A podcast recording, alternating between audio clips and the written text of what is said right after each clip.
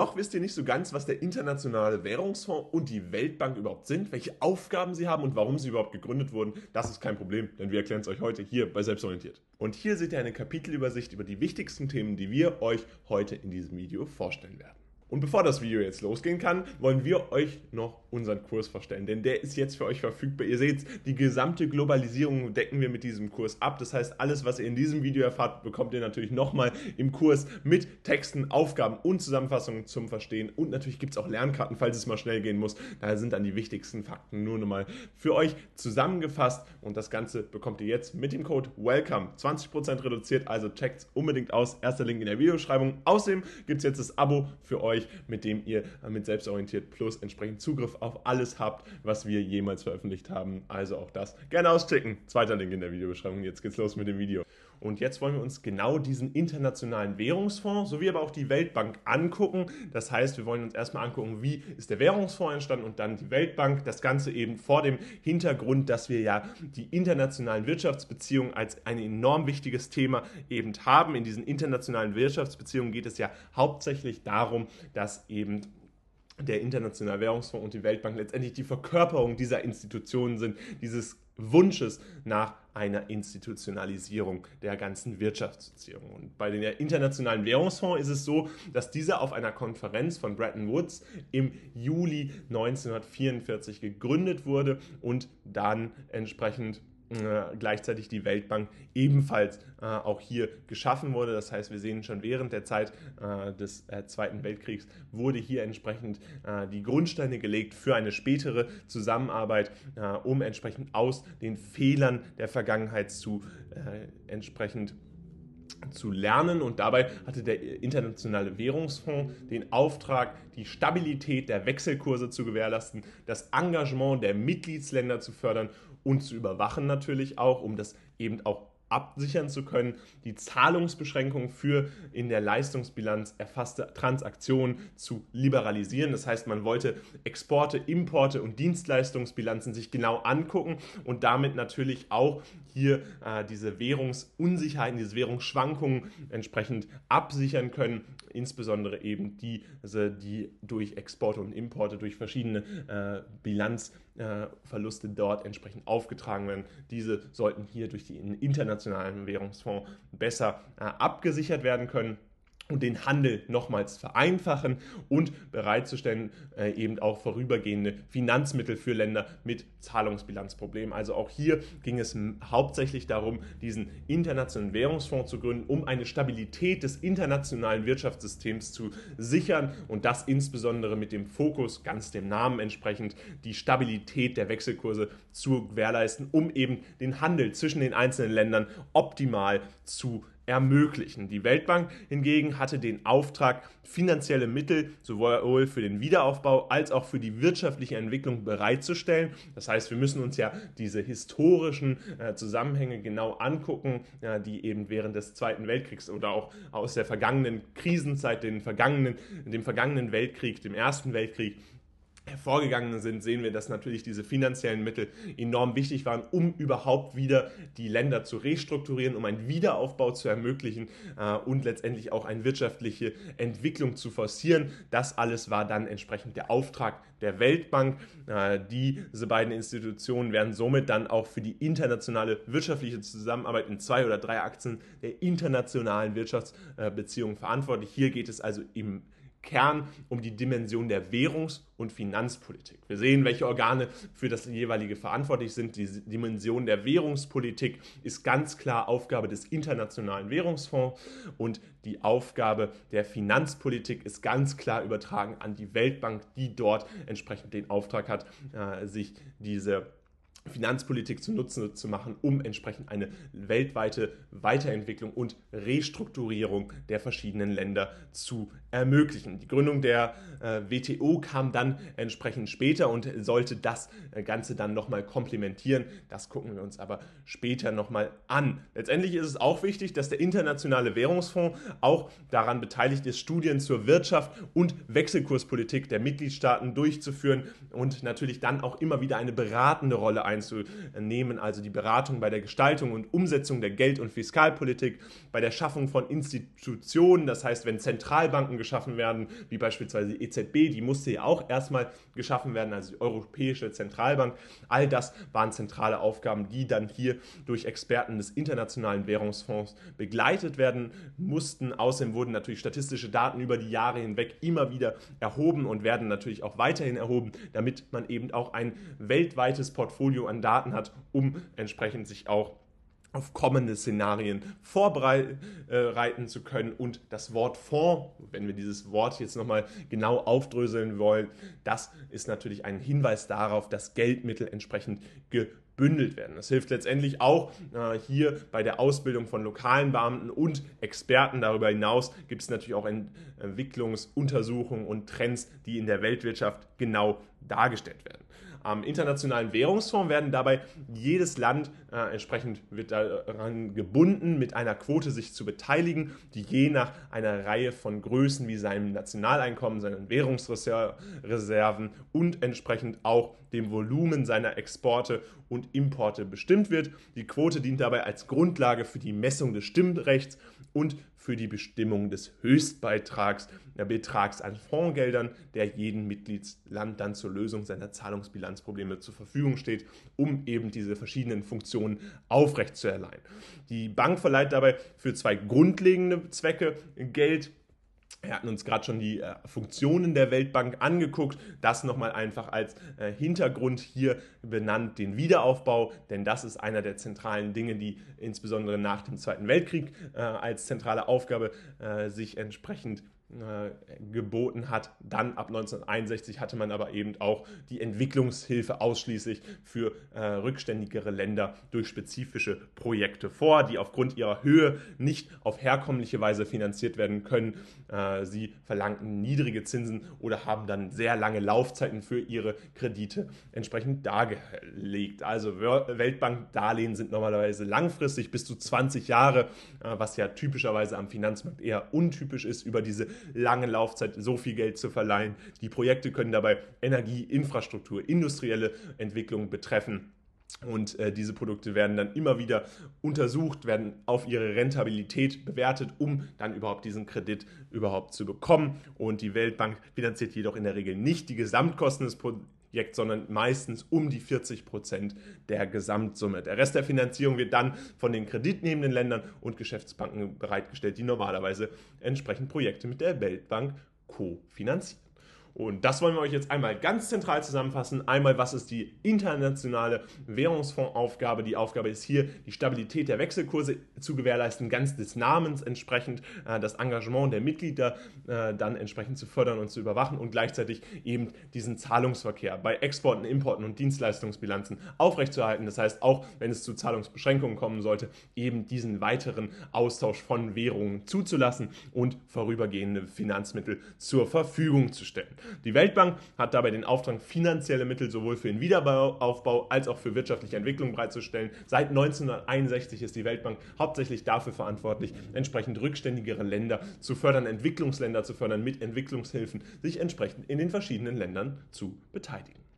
Nun ist der Hauptteil des Videos vorbei. Wichtig ist aber, dass wir euch nochmal ein weiteres Video hinzugefügt haben, was für euch relevant sein könnte. Also bleibt jetzt dran und guckt es euch an. Gucken wir uns nun die World Trade Organization an. World Trade Organization, WTO abgekürzt. Die Gründung der WTO ist dabei grundsätzlich das Ergebnis der Vereinbarungen, die in der achten Runde der GATT-Verhandlungen erzielt wurden.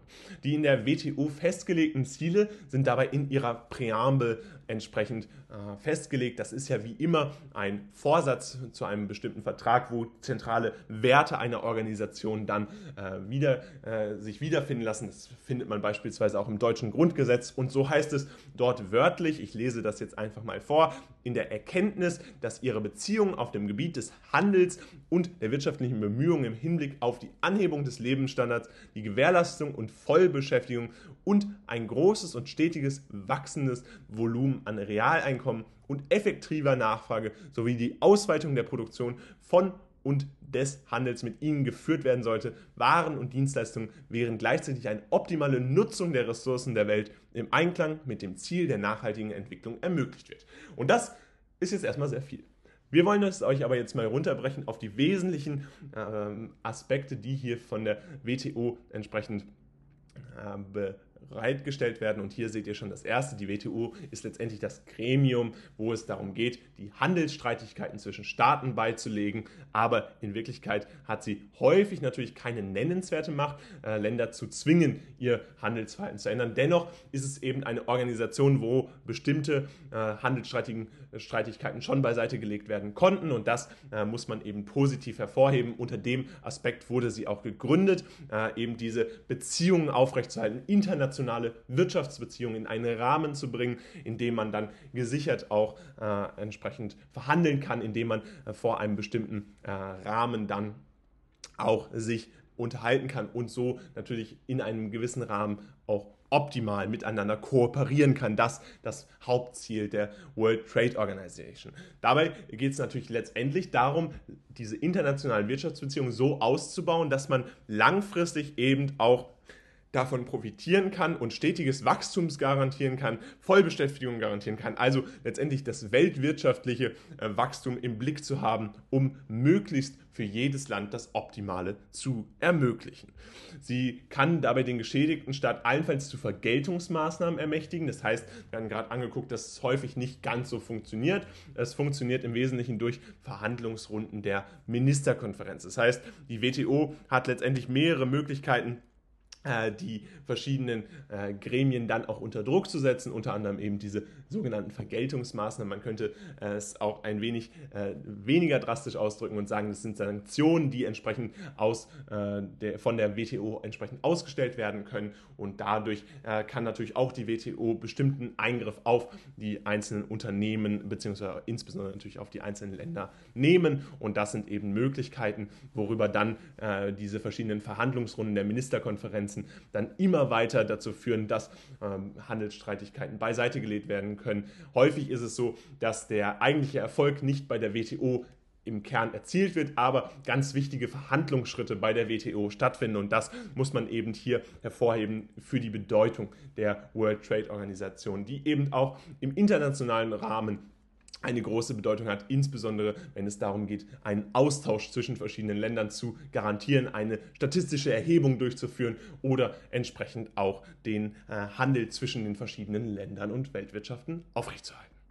Und damit fassen wir euch das Wichtigste rund um die WTO nochmal zusammen. Grundsätzlich ist es so, die Gründung der WTO ist das Ergebnis der Vereinbarung, die dann entsprechend in der GATT-Verhandlung erzielt wurden. Die in der WTO festgelegten Ziele sind dabei in der Präambel entsprechend festgelegt. Wir haben sie euch einmal vorgelegt. Das ist sehr viel und sehr komplex, aber wenn wir es euch einfach runterbrechen, dann geht es letztendlich darum, das Wirtschaftswachstum aller Staaten zu fördern und insbesondere Handelsstreitigkeiten beiseite zu legen, sodass der Handel ideal stattfinden kann. Ein sehr wichtiges Ziel, was in der Praxis leider nicht immer funktionieren kann. Dementsprechend hat sie in der Wirklichkeit wenig nennenswerte Macht, wenn es wirklich darum geht, Handelsverhalten zu ändern. Aber durch verschiedene Sanktionen ist es tatsächlich möglich, dass der geschädigte Staat entsprechend hier äh, ähm, verschiedene Möglichkeiten hat, sich einzubringen und entsprechend diese Handelsstreitigkeiten anders beiseite zu legen zu können. Außerdem ist es ganz wichtig, hier ein Verhandlungsorgan drin zu sehen, denn das ermöglicht die WTO definitiv.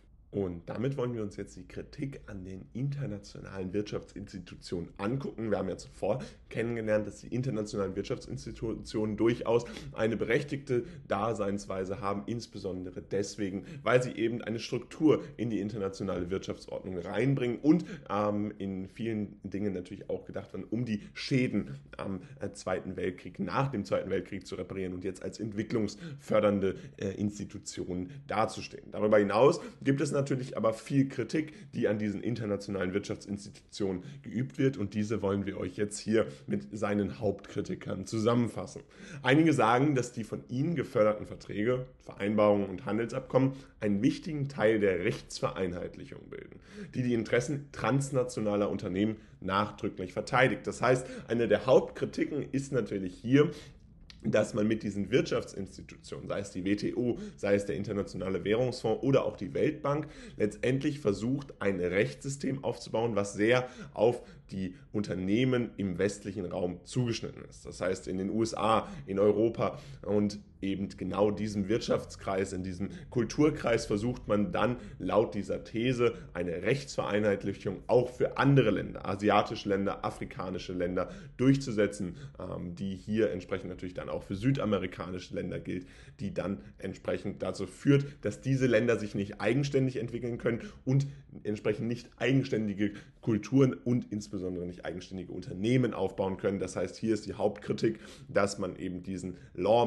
Merchant entsprechend aufbaut und dementsprechend diese Rechtsvereinheitlichung durchsetzt, die dann sehr zu der Förderung der eigenen Wirtschaftsinstitutionen bzw. eigenen Unternehmen geht, die ja eh schon sehr erfolgreich operieren. Äh, insbesondere die Global Player sind hier natürlich mit gemeint, die einen sehr großen Einfluss haben, insbesondere auch in diesen internationalen Wirtschaftsinstitutionen, einfach aufgrund der Masse ihrer ähm, Volumina, wenn es um äh, verschiedene Verträge geht. Andererseits haben sie auch eine große Fähigkeit, die Wirtschafts- und Sozialpolitik der nationalen Regierungen zu beeinflussen. Das ist, kommt ganz klar damit, dass sie eben Arbeitsplätze sichern, dass sie für das Bruttoinlandsprodukt des jeweiligen Landes natürlich sehr hilfreich sind und die von ihnen geförderten äh, Entwicklungen haben damit zahlreiche sozioökologische Auswirkungen und verhindern letztendlich den Fortschritt hin zu einem anderen Modell, das Menschenrechte über wirtschaftliche Interessen stellt. Das ist eine Hauptkritik, die hier an den internationalen Wirtschaftsinstitutionen geübt wird. Darüber hinaus gibt es natürlich einen weiteren häufigen Vorwurf, der so lautet, dass die Weltbank nicht über ausreichend Ressourcen verfüge, um eine Schlüsselrolle bei der wirtschaftlichen Entwicklung der ärmsten Länder zu spielen. Viele Industrieländer sind demnach äh, eher ähm, so, dass sie es vorziehen, diese Situation beizubehalten, um gebundene oder äh, entsprechend auch ja, langfristige Kredite zu gewähren. Und das borgende Land verpflichtet sich ja, alle von dem Großteil der Vorräte im leidenden Land zu kaufen. Diese begünstigt natürlich nicht nur die Exporte der Industrieländer, sondern auch die wirtschaftliche Abhängigkeit der etwas unterentwickelten Länder. Das heißt, hier ist die Hauptkritik, insbesondere an einer zentralen Wirtschaftsinstitution, nämlich der Weltbank, dass man mit diesen Krediten letztendlich eine Abhängigkeit erzeugt und gleichzeitig nicht ausreichend Ressourcen bei dieser Weltbank zur Verfügung stehen, um überhaupt eine adäquate Förderung durchzusetzen. Und das ist eben ein weiterer Kritikpunkt, der häufig geübt wird. Schließlich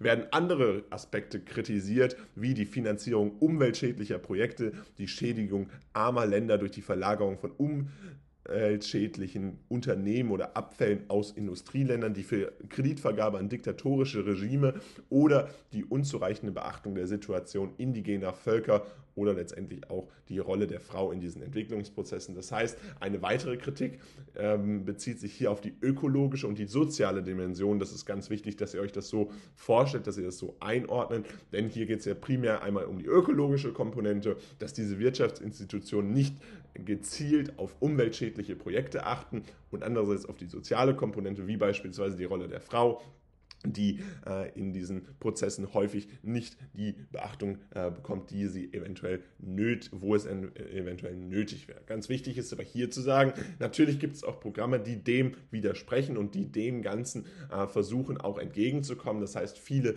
Institutionen haben natürlich jetzt Gegenprogramme eingeleitet, die genau diese Kritik behandeln wollen. Da muss man allerdings häufig auch noch abwarten, wie diese Projekte sich entsprechend in der Zukunft entwickeln.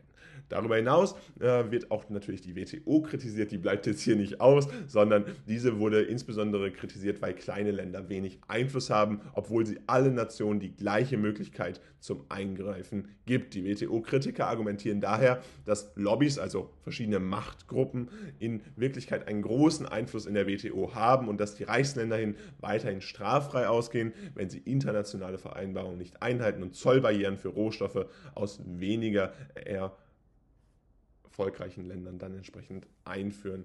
Äh, das heißt, hier ist es so, dass man einen insbesonderen ähm, ja, Nachteil aufgrund äh, der Industrieländer gegenüber äh, den jeweiligen Lobbys dann sieht, beziehungsweise dass man insbesondere sagt, dass Lobbys einen zu großen Einfluss haben und dass Entwicklungsländer nicht entsprechend berücksichtigt werden. Und diese Kritik ist natürlich enorm, weil hier geht es dann letztendlich um die Grundstruktur der World Trade Organization. Und wenn diese eben kritisiert wird und wenn diese Kritik haltbar ist, dann sieht man doch, dass da ein sehr großes Problem in diesen internationalen Wirtschaftsinstitutionen besteht. Wie immer, ihr müsst euch egal was ihr hier lest, immer auch vorstellen, dass es sehr positive Effekte haben kann. Die erläutern wir euch aber entsprechend noch folgend. Und damit fassen wir euch die wichtigste Kritik an den internationalen Wirtschaftsinstitutionen zusammen. Grundsätzlich haben wir erstmal festgestellt, es gibt Kritik. Einige sagen sogar, dass die von ihnen geförderten Verträge, Vereinbarungen, Handelsabkommen einen wichtigen Teil der Lex Mercatoria, also der Rechtsvereinheitlichung bilden, die die Interessen transnationaler Unternehmen nachdrücklich verteidigt. Ein weiterer häufiger Vorwurf lautet dabei beispielsweise, dass die Weltbank nicht über ausreichende Ressourcen verfügt, um eine Schlüsselrolle bei der wirtschaftlichen Entwicklung der ärmsten Länder Länder zu spielen. Und die WTO wurde darüber hinaus kritisiert, weil kleine Länder wenig Einfluss haben, obwohl sie eigentlich allen äh, Nationen die gleiche Möglichkeit zum Eingreifen geben soll. Und nun kommen wir zu der Kritik an der Globalisierung, die natürlich auch enorm wichtig ist, um sie hier entsprechend zu verstehen. Und dabei haben wir ganz verschiedene Kritikpunkte, die generell an der Globalisierung äh, geäußert werden können, einmal hier zusammengefasst. Zunächst ist es so, dass Globalisierungskritiker häufig der Meinung sind, dass die derzeitigen Prozesse der globalen Vernetzung nicht allen gleichermaßen zugutekommt und sind daher der Meinung, dass der Kurs oder die Globalisierung geändert werden sollte. Das heißt, das ist erstmal der Grundgedanke, der von einigen Globalisierungskritikern ausgeht. Das heißt, hier geht man insbesondere davon aus, dass die Globalisierung nicht alle Menschen gleichzeitig berücksichtigt, also der Aspekt der Gleichheit im äh, Sinne der Sozialwissenschaft dann hier entsprechend wichtig unter dem äh, großen Kriterium der Legitimität und daher natürlich die Meinung, dass dann der Kurs der Globalisierung letztendlich geändert werden sollte. Und damit äh, kritisieren sie beispielsweise insbesondere, dass die wirtschaftliche Globalisierung nicht fair ist, weil sie die reichen Ländern überbevorteilt und den armen Ländern entsprechend schadet. Das heißt, dass Ressourcen von den armen Ländern durch die Globalisierung in die reichen Länder gefördert wird. Das kann man beispielsweise sehen am Prozess der Out, des Outsourcens. Das heißt, wenn äh, reiche Länder entsprechend vermeintlich einfache Aufgaben in ärmere Länder ähm, verlagern, wie beispielsweise die Textilbranche, die das ja schon seit Jahren macht, äh, die dann aber letztendlich umwelttechnisch, aber insbesondere natürlich auch auf einer sozialen Komponente und langfristig eventuell auch auf einer öko ökonomischen äh, Dimension dann diesen armen Ländern schadet. Der Handel ist ungleich und internationale Wirtschaftsorganisationen bevorzugen dabei die mächtigen Länder. Darüber hinaus wäre eine wirkliche Ausweitung der Entwicklung auf die ganze Welt nicht nachhaltig. Das heißt, wir müssen uns hier die ganz verschiedenen Dimensionen immer wieder angucken und in den Hinterkopf rufen. Und da sieht man doch relativ schnell, dass auf jeder Dimension, also ob es die soziale Dimension ist, ob es die politische, die wirtschaftliche oder letztendlich hier auch die ökonomische neben der ökologischen Dimension ist, dann ist es ganz klar, dass wir diesen nachhaltigen Prozess der Globalisierung hier insbesondere kritisieren können. Gerade aufgrund des hohen Ressourcenverbrauchs ist das natürlich ein enormer Kritikpunkt, wo man ansetzen kann. Außerdem ist es natürlich so, dass aufgrund des Aspekts der Gerechtigkeit wir eine Kritik an der Globalisierung üben können. Das liegt insbesondere daran, dass die Globalisierung eben ein Prozess ist, der dazu geführt hat, dass viele reiche Länder sich entwickelt haben, aber eben auch viele arme Länder und dass eine Spaltung dieser Länder stattgefunden hat. Eine unterschiedliche Entwicklungsstand über die Welt hinweg besteht. Also auch das muss an der Kritik, an der Globalisierung definitiv eingebracht werden. Wenn alle Menschen der Welt wie die Bewohner der reichen Länder leben würden, dann würden die Ressourcen nicht ausreichen. Das ist eine ganz häufige Kritik, die auch hierzulande immer wieder von Umweltaktivisten oder natürlich auch Umweltvertretern letztendlich gebracht wird. Die kulturelle Globalisierung, und das ist ein weiterer Kritikpunkt, wir wissen, dass wir eine Assimilation, also eine Vereinheitliche, eine Einvernehmung der äh, westlichen Kultur in zahlreichen Ländern vorfinden können. Und diese kulturelle Globalisierung zwingt dabei überall die Sitten, die Sprache und die Lebensweise der dominierenden Länder auf. Viele lokale und vielfältige kulturelle Formen, die von einigen Jahren existierten, werden so zerstört. Also ein weiterer Kritikpunkt, der durch verschiedene Globalisierungskritiker geübt wird, ist, dass letztendlich hier eine Vereinheitlichung der Kultur stattfindet und so ganz viele Kulturen verloren gehen. Das heißt, die Globalisierung kann auch deswegen kritisiert werden, weil man hier eben langfristig sieht, dass auch Kulturen verloren gehen und damit natürlich ganz verschiedene wichtige Aspekte dieser Kulturen, wie beispielsweise die Sitten, aber auch die Sprache und die Lebensweise. Und das können wir bei ganz verschiedenen indigenen Völkern sehen. Das konnten wir schon vor hunderten Jahren sehen, wenn wir beispielsweise in die USA gucken oder nach Kanada gucken. Aber das können wir auch noch jetzt sehen, wenn wir uns immer wieder neu erschlossene Gebiete angucken, wo dann indigene Völker weniger Macht bekommen, weil eben bestimmte Unternehmen eine größere Macht haben, weil sie entsprechend mehr Macht ausüben können. Und zuletzt wollen wir euch natürlich auch noch äh, den letzten Kritikpunkt darstellen, denn die Globalisierung, wie sie sich letztendlich zu Beginn des 21. Jahrhunderts darstellt, impliziert die Berücksichtigung einer Vielzahl unterschiedlicher, aber miteinander verflochtener und sich in eigenen, einigen Fällen gegenseitig verstärkender Themen wie kulturelle Identität und Interkulturalität, die wiederum multikulturell, plurikulturell, polykulturell, ökokulturell und interkulturell umfasst. Also dieser interkulturelle Prozess, den wir hier sehen, da sehen wir, dass die Globalisierung natürlich das eigentlich an sich als Anspruch an sich hat, aber wir haben eben durch die verschiedenen Aspekte der Kritik auch gesehen, dass es doch sehr unterschiedliche Ansichten zu dieser Kritik gibt. Und das muss man sich immer wieder in den Hinterkopf rufen. Nur weil wir hier die Kritik einmal komplett darstellen, ist es natürlich wichtig, dass ihr euch eure eigene Meinung bildet. Und das macht ihr natürlich dann auch im Sozialwissenschaftenunterricht durch verschiedene Erörterungen, die ihr dann entsprechend schreibt. Und zuletzt besteht ein Bedarf an alternativen Kommunikationsformen, die dann pluralistisch und unabhängig sind. Das heißt, das ist natürlich der große Wunsch der Globalisierungskritiker, dass man mit einem Gegenkonzept arbeitet, um letztendlich wieder diesen interkulturellen Austausch zu verbessern, um letztendlich andere Kulturen wieder zuzulassen. Das heißt, es gibt natürlich auch bei diesen Globalisierungskritikern verschiedene Konzepte, um den Ganzen zu begegnen, um den Ganzen entgegenzukommen. Auch das ist hier natürlich ein Ziel dieser Globalisierungskritik. Das muss man sich bewusst machen. Und hier fassen wir euch das Wichtigste nochmal zusammen. Wir haben einen großen äh, Kritikpunkt geübt, in dem letztendlich die Globalisierung nicht fair sei. Äh, wir haben dargestellt, dass Globalisierungskritiker entsprechend darstellen, dass die Gerechtigkeit und die Gleichheit in der Globalisierung nicht unbedingt gewährleistet ist. Der Handel ist demnach ungleich und internationale Wirtschaftsorganisationen werden entsprechend bevorzugt. Äh, die mächtigen Länder werden bevorzugt, wenn man das in diesem Rahmen so nennen darf. Die kulturelle Globalisierung zwingt dabei überall die Sitten, die Sprache und die Lebensweise der dominierenden Länder auf. Insbesondere können wir das entsprechend durch den westlichen Raum sehen, wo entsprechend die westliche Kultur immer mehr äh, verschiedene Kulturen letztendlich nivelliert und gleich macht. Also das ist dieser Begriff der Nivellierung, den man hier definitiv auch noch einbringen kann. Nun wollen wir uns die positiven Auswirkungen der Globalisierung angucken und dabei ist es ganz wichtig, dass es natürlich zahlreiche positive und negative Auswirkungen der Globalisierung gibt. Hier wollen wir uns jetzt aber erstmal auf die positiven Auswirkungen der Globalisierung verstärken und ihr seht schon eines der zentralen Bilder, was wir euch da ganz plakativ einfach nur hingesetzt haben. Da seht ihr nämlich die Zusammenarbeit. Die Zusammenarbeit mit verschiedenen verschiedenen Ländern. Das ist etwas, was sehr positiv hervorzuheben ist.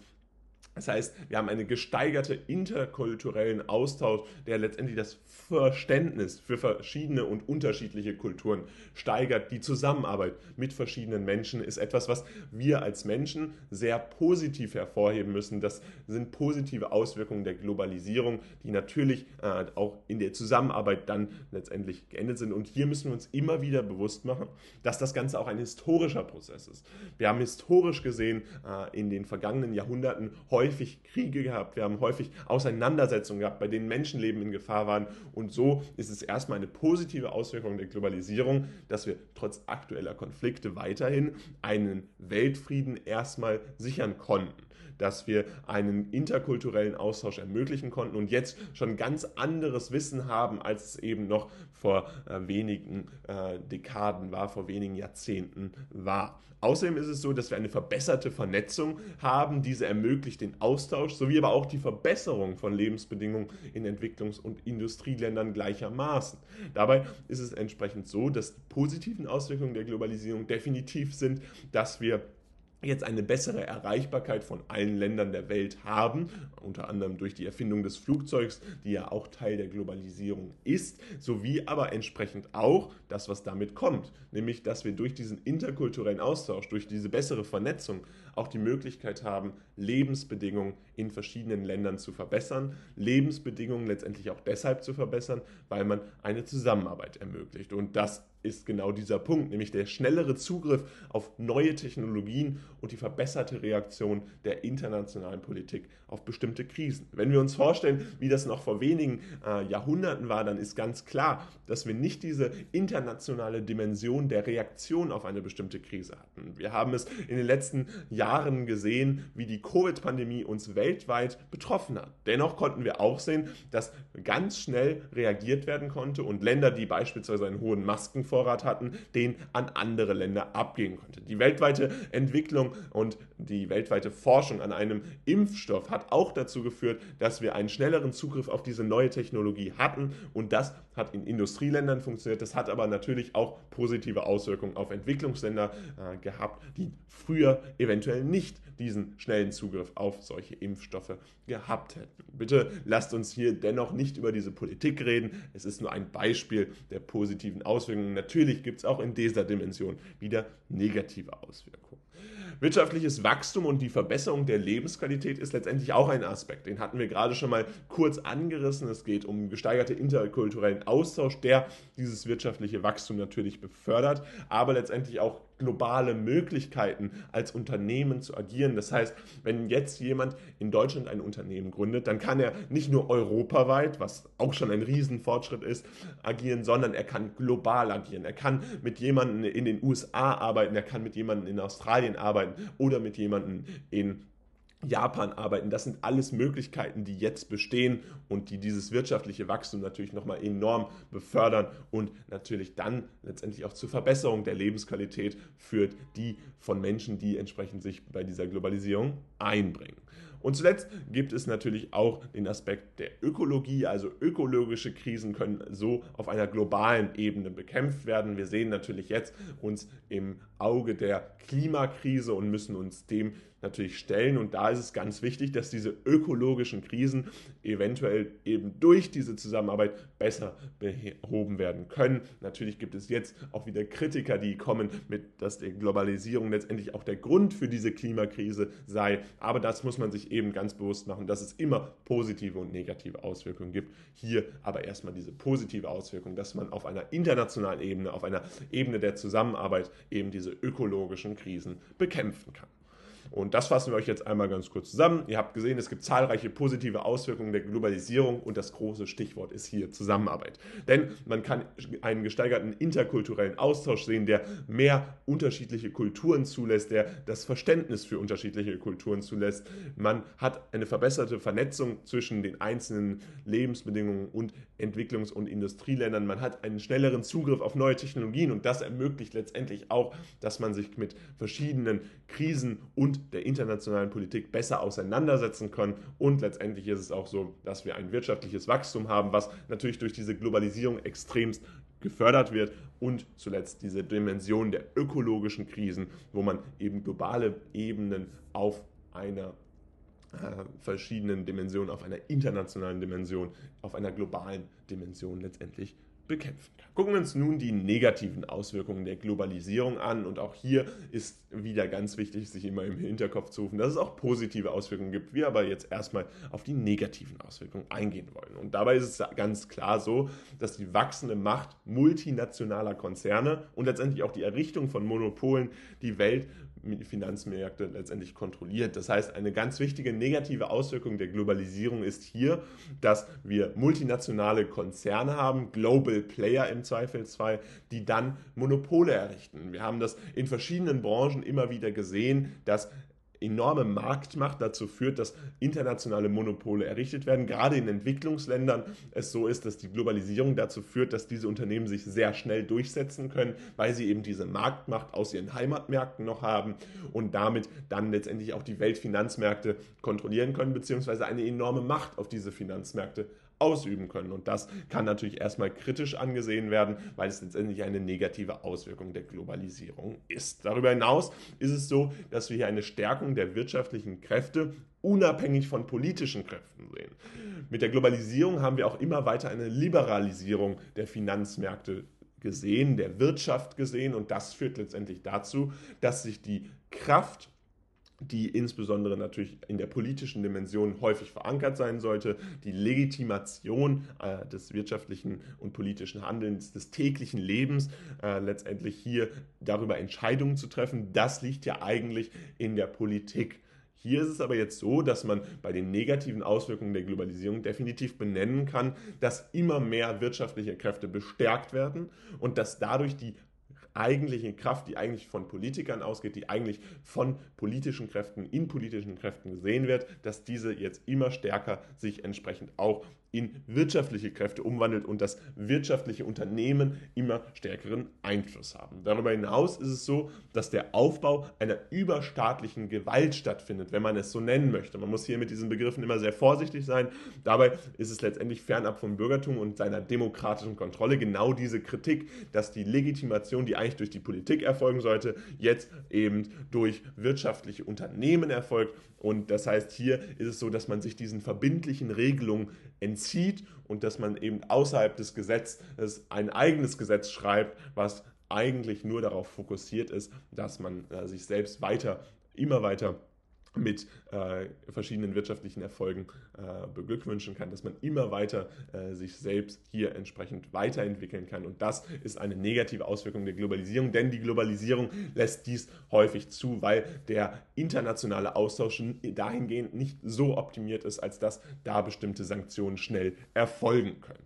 Und zuletzt ist es so, dass wir auch einen Machtentzug zwischenstaatlicher Institutionen, wie beispielsweise den Vereinten Nationen sehen. Und das ist genau darin begründet. Das ist letztendlich alles zusammengefasst in einem Punkt, was wir euch hier gerade dargestellt haben. Denn dadurch, dass die politischen Kräfte immer weiter natürlich an Macht verlieren und dass wir eine Stärkung der wirtschaftlichen Kräfte, der wirtschaftlichen Unternehmen sehen, ist es auch so, dass diese zwischenstaatlichen Institutionen, wie beispielsweise die UNO, aber wir haben ja auch die den Internationalen Währungsfonds uns angeguckt. Wir haben uns angeguckt, was die Bedeutung der WTO oder der Weltbank ist. All das sind natürlich zwischenstaatliche, nationale, internationale Institutionen, die eine Bedeutung haben, dass da ein Machtentzug stattfindet. Und genau das wird hier entsprechend als negative Auswirkung der Globalisierung gedeutet, weil entsprechend die Macht nicht mehr bei der Politik liegt, sondern sich eben dem Ganzen entzieht.